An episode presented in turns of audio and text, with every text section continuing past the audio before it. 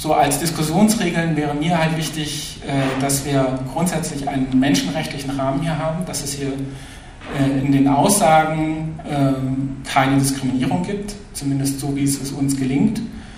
Ähm, und ja, dass wir fair bleiben, ähm, durchaus hart Differenzen benennen, aber respektvoll gegenüber den Personen und den Funktionen auch, die da teilweise mit dranhängen. Moderator Tim Köhler bat also ganz am Anfang gleich mal um eine diskriminierungsfreie Sprache und appellierte an einen menschenrechtlichen Rahmen.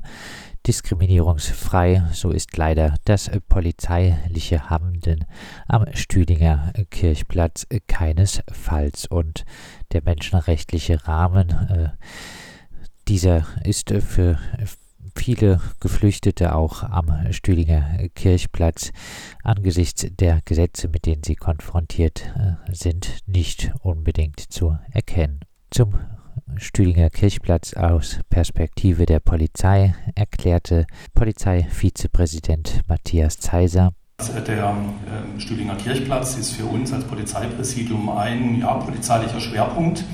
Ähm, neben anderen Plätzen in Freiburg ist nicht der einzige. Das schwankt immer etwas. Äh, und da sind wir natürlich auch präsent mit, äh, ja, mit starken Kräften in unterschiedlichen Ausprägungen. Das ist wahrnehmbar, manchmal nicht wahrnehmbar. Der Stühlinger Kirchblatt also aus Perspektive der Freiburger Polizei ein sogenannter gefährlicher Ort, an dem auch verdeckte Maßnahmen durchgeführt werden. Ja, aus polizeilicher Perspektive würde ich gerne oder spreche ich drei Punkte an. Das eine ist, wie wir sagen, die Lage. Äh, was geben unsere Zahlen her? Ich will Sie jetzt nicht langweilen mit Zahlen, aber zwei, drei würde ich Ihnen dann schon gern sagen. Das zweite ist, und das ist mir immer auch ganz wichtig, ähm, zu erklären, was macht die Polizei, so ich das erklären kann. Also Maßnahmen der Polizei. Äh, und das dritte würde ich gern noch so äh, beschreiben, ähm, wie nehmen wir den Umgang miteinander wahr auf dem Schüttinger Kirchplatz, was erleben die Kolleginnen und Kollegen, was wird geschildert. Ähm, ich darf beginnen mit der Lage ähm, die Situation, wie sie sich der Polizei darstellt, unsere Statistikdaten. Es ist so, dass der Stühlinger Kirchplatz, ich habe es zuvor gesagt, neben anderen Plätzen in Freiburg, ähm, da, da, da gibt es, also ist nicht alleinig, aber ein Brennpunkt, äh, was die Kriminalitätslage angeht. Äh, rund 400 Straftaten im Jahr. Ähm, sind auf dem Stühlinger Kirchplatz äh, sehr, sehr viele Handelsdelikte, was BTN-Delikte angeht. Und von diesen ähm, BTM-Delikten werden ein Drittel ähm, aller Handelsdelikte in der Stadt Freiburg, das sind ETM müssten Sie vielleicht Entschuldigung, ja, Betäubungsmittel, also Rauschgift, ein Drittel vorwiegend Cannabis, äh, ein Drittel dieser Delikte, das sind 51, die werden, diese Handelsdelikte, die werden den Stuhl auf, auf oder um den Stühlinger Kirchplatz ähm, im öffentlichen Raum begangen. Also insofern ist es für uns und das Ganze bei ähm, knapp 0,1 Prozent der Fläche des Stadtkreises. So ist das ein, ein Brennpunkt, ähm, was diese Lagedaten angeht. Äh, das zum einen. Was die Tatverdächtigenstruktur angeht, und ich glaube, das sollte man auch ansprechen, ist es so, dass bei diesen Handelsdelikten 70 Prozent äh, von Menschen mit einer Staatsangehörigkeit aus Gambia begangen werden. Ähm, äh, das ist, das ist die Tatverdächtigenanteil. Ein paar wenige ähm, wenige Deutsche, äh, wenige aus anderen, aus anderen Nationalitätenstaaten. Ähm, bei diesen Delikten, äh, Handelsdelikten, sind es nicht immer nur äh, Rauschgiftdelikte, die sagen wir, vielleicht Vergehenstatbestände sind, also vielleicht etwas im leichteren Bereich, sondern auch welche, wie das Strafrecht sagt, Verbrechenstatbestände, die mit einer Freiheitsstrafe von einem Jahr und mehr bestraft werden. Das sind insbesondere die gewerbsmäßigen Handel und der Bereich äh, der Abgabe an Jugendliche und Kinder, wo wir ein sehr, sehr starkes ähm, Augenmerk darauf haben. Äh, das ist so was, was ein äh, paar Kerndaten zur Lagebeschreibung. Die anderen Straftaten, die begangen werden, sind der Straßenkriminalität zu, zu rechnen, auch Raubdelikte im einstelligen Bereich. Hauptsächlich also finden auch nach Aussage der Polizei Drogendelikte am Stühlinger Kirchplatz statt. Und getreu dem Motto, dort wo man schaut, findet man auch etwas, lässt sich wohl sagen, wenn man von Seiten der Polizei woanders genauer hinschauen würde, würde man auch an anderen Orten auch solche Drogendelikte finden. Aber, und das ist eine politische Entscheidung, man schaut zum Stühlinger Kirchplatz. Wichtig war es dem Polizeivizepräsidenten zu betonen, Was wir erwarten, ähm, das ist Respekt, respektvoller Umgang ähm, der Menschen mit unseren Kolleginnen und Kollegen. Das können die aber diese Menschen auch von uns erwarten. Respekt, also forderte die Polizei in der Podiumsdiskussion. Aber ist es wirklich respektvoll von Seiten der Polizei, Menschen, die auf dem Stühlinger Kirchplatz äh, kontrolliert werden, dazu zu zwingen, sich bis auf die Unterhose auszuziehen? Diese äh, Frage stellten wir auch in der Diskussion dem Polizeivizepräsidenten.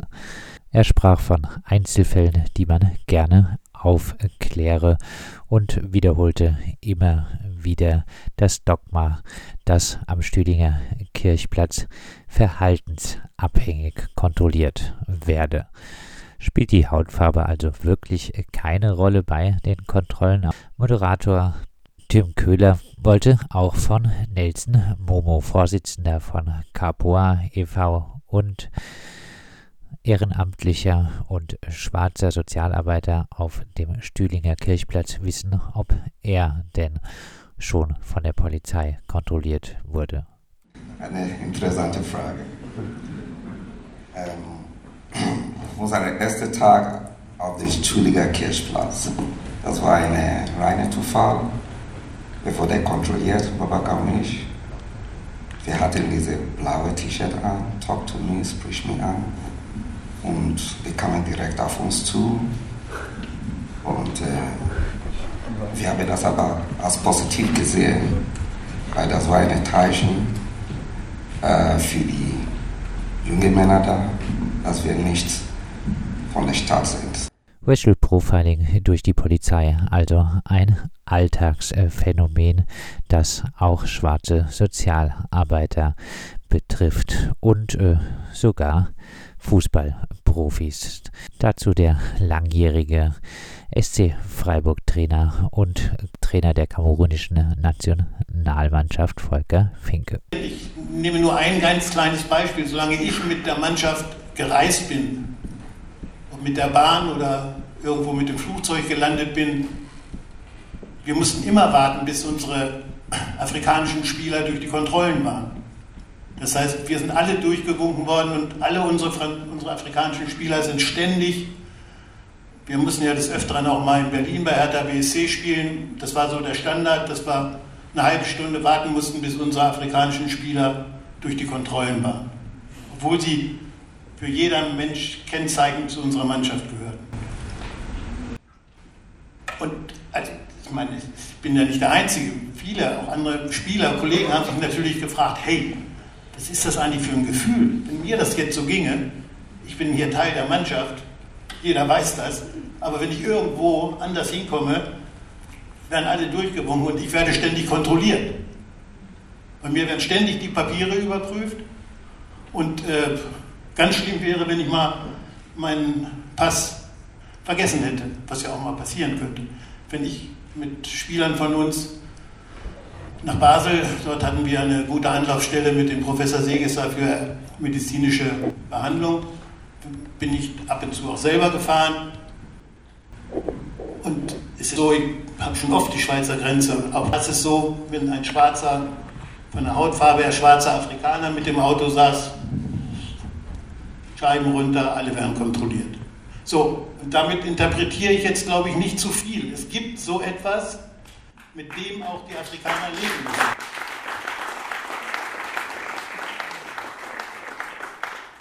Diskriminierung durch die Polizei findet also statt.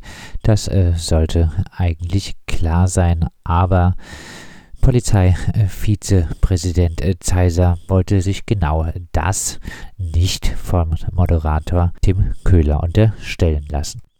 Sie haben es gesagt, Sie haben das gesagt, Diskriminierung durch die Polizei und andere gesellschaftliche Akteure. Äh, was die Polizei angeht, habe ich es jetzt so von Ihnen nicht verstanden. Dann wäre es mir recht, wenn Sie als Moderator das nicht einfach so in den Raum stellen, weil wir, das ist auch wir und zwar und auch äh, unsere Polizei, also wir von der Polizeiführung sehr, sehr anliegen und deshalb glaube ich, sind wir äh, da an einem guten Weg, äh, dass es eben nicht passiert, eine Diskriminierung. Wir machen verhaltensorientierte Kontrolle. Es geht nicht, dass jemand kontrolliert wird nur wegen seinem Aussehen, das tun wir nicht. Wir haben andere Faktoren. Und dann wäre es mir recht, wenn Sie aus Moderatorensicht das so nicht ansprechen. Kein Racial Profiling durch die Polizei. Das äh, sah das Publikum im E-Werk ganz anders. Es geht mir einfach darum, dass es Fakt ist, dass schon mehrere Menschen in meinem privaten Umfeld sich bis auf die Unterhose ausziehen mussten, egal ob es auf dem Platz ist, ob das in den Hauseingängen ist, neben dem Stühlener Kirchplatz. Und dann finde ich das ähm, nicht fair zu behaupten, es wären Einzelfälle. Ähm, und Herr Zeisser, ich verstehe Ihre Argumente, dass es ein Brennpunkt ist und alles und dass flächendeckend Kontrollen, äh, Kontrollen durchgeführt werden, aber ich denke einfach, es würde Ihnen, äh, mir gegenüber und auch vielen anderen Menschen, die betroffen sind, mehr Respekt einbringen, wenn Sie zugeben würden, dass ähm, ja, Racial Profiling existiert auf dem Stüdinger Kirchplatz. Auch Zagal, die Botschafterin der interkulturellen Wochen, bestätigte, schwarze Menschen haben Angst vor der Polizei. Ich als zu sehen schwarze Muslimin habe, um ehrlich zu sein, zum Beispiel, wenn ich einfach an der Polizei vorbeilaufe, ohne, also ich weiß, ich habe nichts dabei, ich habe nichts gemacht, fühle mich unwohl. Und ich denke, ich spreche für sehr viele, dass es denen genauso geht. Und da ist auch meine Frage an Sie. Was versuchen Sie dagegen zu tun? Ich weiß, die Polizei ist da, sie versucht nur ihren Job zu machen. Aber ich habe einfach Angst. Ich weiß nicht, woher diese Angst kommt. Sie ist da. Wahrscheinlich von Dingen, die man einfach aus der Gesellschaft gehört hat. Und ich verstehe dann auch zum Beispiel gerade auf dem Stühlinger Kirchplatz, schwarzer männlicher Mann läuft vorbei, zum Beispiel Nelson versucht hier was Gutes zu tun und wird kontrolliert. Das löst in einem, glaube ich, auch Frust einfach aus. Warum? Und da ist meine Frage, wie kommt die Polizei mir da entgegen oder was sind da Projekte, die sie tun oder vielleicht versuchen zu tun, damit diese Angst sich auflöst und man dann auch wirklich mit mehr Respekt versucht, okay, die Polizei macht ihren Job, Teil der Exekutive, ich bin froh, dass die Polizei da ist, ich weiß, wie es in Somalia aussieht, die Polizei ist korrupt und alles, deswegen bin ich dankbar für die Polizei. Aber dennoch ist diese Angst da. Was versuchen Sie dagegen zu tun? Und die Antwort des Polizeivizepräsidenten? Also Maßnahmen. Ähm, wir haben uns verschrieben, der Charter der Vielfalt, haben auch auf Social Media gepostet. Wir ähm, machen sehr viel im internen Gefüge, was äh, Fortbildung angeht, inter, interkulturelle Kompetenz dass die Polizei am Stühlinger Kirchplatz nicht verhaltensorientiert, sondern nach Hautfarbe kontrolliert. Äh, das äh, sehen offenbar auch äh, städtische Sozialarbeiter. So zumindest ist eine Wortmeldung aus dem Publikum eines Sozialarbeiters zu werten. Und mich würde ähm, kurz interessieren, was es dann konkret bedeutet, ähm, eine verhaltensorientierte ähm, Kontrolle durchzuführen, weil meiner ähm, Erfahrung nach ist es erstmal ein relativ ähm, ja, inhaltsloses Wort, so wie es also wurde jetzt noch nicht beschrieben. Ähm, und die Betroffenen, die auf dem Stühlinger Kirchplatz kontrolliert werden, wissen selber oft nicht, welches Verhalten dann jetzt dazu führt, kontrolliert zu werden.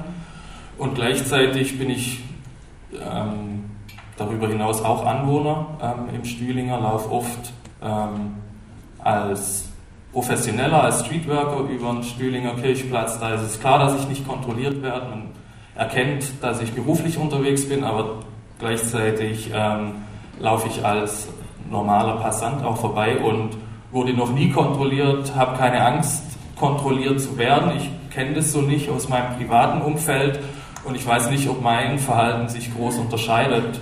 Erstmal ähm, mein persönliches Verhalten, ob sich das unterscheidet von ähm, einem Menschen aus Gambia zum Beispiel, der auch nur ganz normal seine Freizeit auf dem Stühlinger Platz verbringt, ähm, auf einer Parkbank sitzt, wie ich es vielleicht auch schon gemacht habe.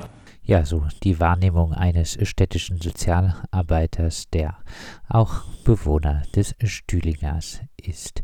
Für die äh, grundsätzlichen Aspekte in der Podiumsdiskussion war oftmals äh, Volker Finke zuständig dieses Problem, dass äh, Menschen, die woanders herkommen, die anders aussehen, die andere kulturelle Hintergründe haben, dass die nicht äh, immer willkommen sind, das, äh, dazu braucht man nicht Geschichte studiert zu haben. Was ich sagen will ist, dass ich glaube, dass die Situation, dass ich glaube, dass niemand freiwillig wenn es ihm, gut, wenn es ihm zufriedenstellend ginge, seine Heimat verlässt?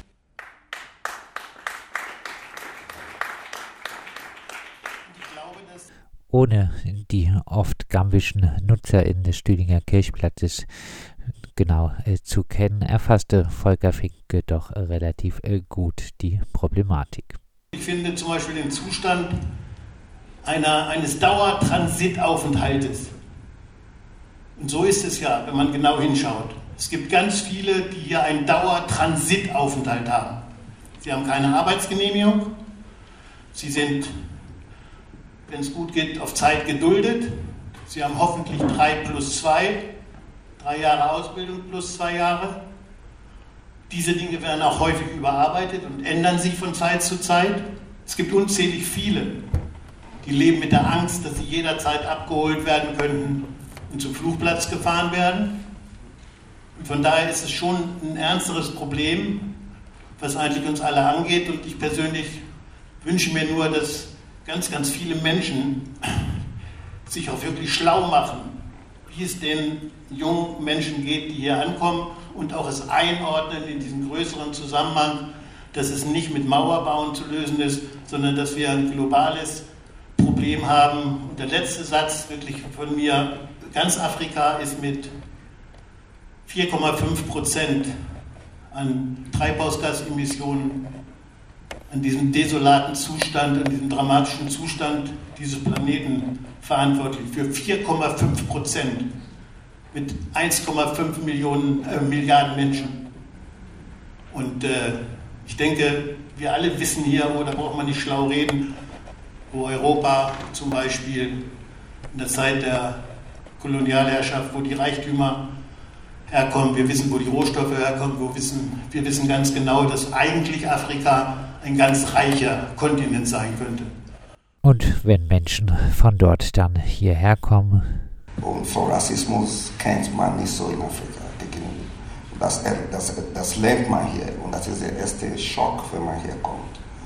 So Nelson Momo, Sozialarbeiter, ehrenamtlicher Sozialarbeiter am Stüdinger Kirchplatz und erster Vorsitzender des Vereins Capua die städtischen AmtsleiterInnen Boris Gurdial und äh, Katja Niethammer hatten insgesamt eher wenig Grundsätzliches zur Podiumsdiskussion beizutragen.